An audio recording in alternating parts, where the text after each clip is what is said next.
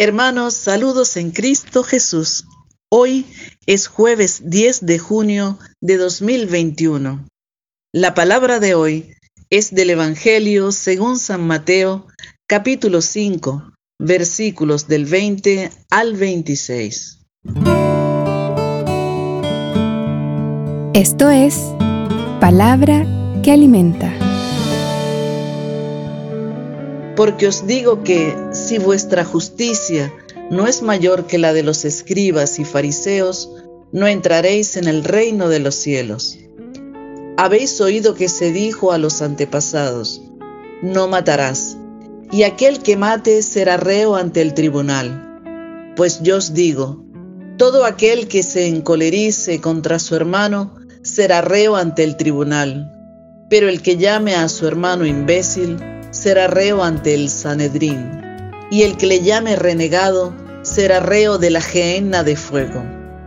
Si pues al presentar tu ofrenda en el altar te acuerdas entonces de que un hermano tuyo tiene algo contra ti, deja tu ofrenda allí, delante del altar, y vete primero a reconciliarte con tu hermano. Luego vuelves y presentas tu ofrenda Ponte enseguida buenas con tu adversario mientras vas con él por el camino. No sea que tu adversario te entregue al juez y el juez al guardia y te metan en la cárcel. Yo te aseguro, no saldrás de allí hasta que no hayas pagado el último céntimo. Palabra del Señor. Gloria a ti, Señor Jesús. Reflexión. Hoy la palabra del Señor nos invita a que nuestros actos de vida estén llenos de justicia. Jesús señala que nuestra justicia debe ser superior a los escribas y fariseos para poder entrar en el reino de los cielos. ¿Qué es lo que hace superior y mejor esta justicia? Pues las virtudes cristianas.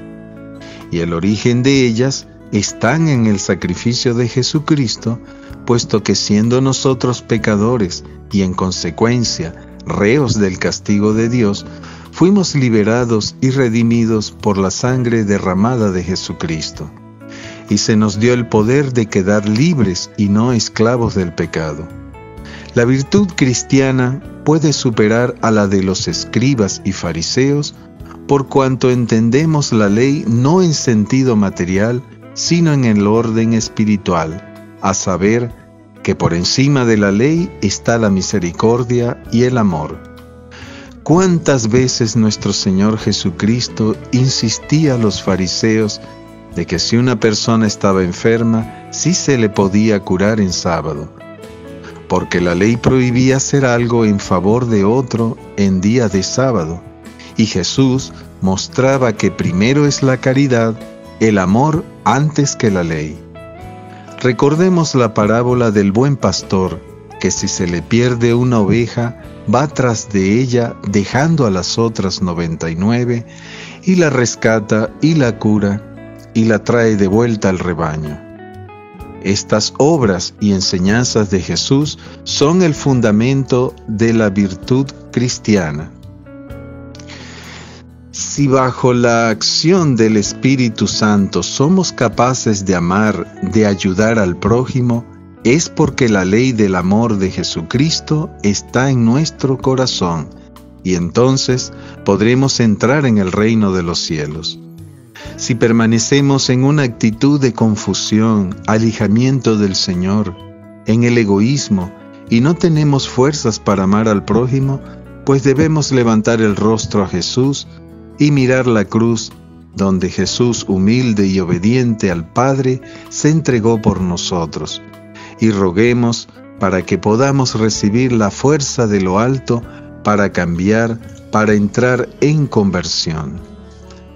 En el pasaje final de este Evangelio, Jesús nos exhorta a que si algún hermano tiene algo contra nosotros y vamos al altar a presentar nuestra ofrenda, que primero nos reconciliemos con el hermano antes de hacer nuestra ofrenda.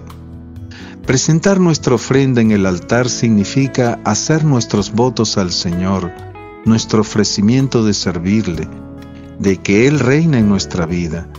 Pero si nuestro corazón alberga algún rencor, recuerdo, tristeza, injusticia, pues no seremos oídos por Dios. El Señor nos dice inclusive, si alguno tiene algo contra nosotros y nosotros no le hemos hecho algo para que tenga motivos, pues igual debemos ir a reconciliarnos. Cuando vamos ante el altar a recibir el cuerpo y la sangre de Cristo, lo primero es llevar un corazón libre de deudas con el prójimo. El perdón es condición necesaria para tener el alma limpia y dispuesta a seguir al Señor. San Pablo nos dice que no tengamos deudas con nadie, sino solo la deuda del amor. Estas deudas se generan cuando nuestra vida y actitudes afectan a los demás y por ende debemos corregir para poder vivir en paz y en la verdad de Jesucristo. Hermanos, que no haya desaveniencia entre nosotros.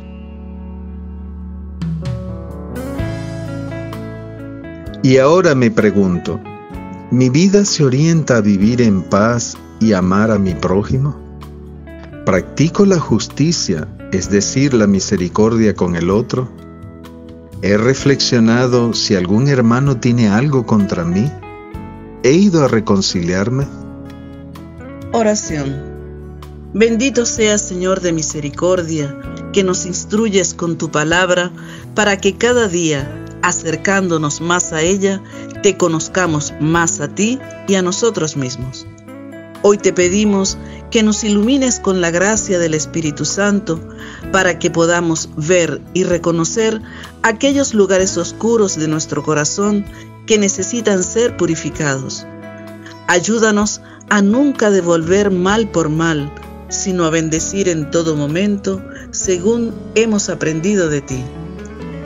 Hoy ofrezco el rosario por todos los que persiguen y buscan la destrucción de la iglesia. Que el Señor hoy nos regale, hermanos, una jornada llena de alegría y amor fraterno.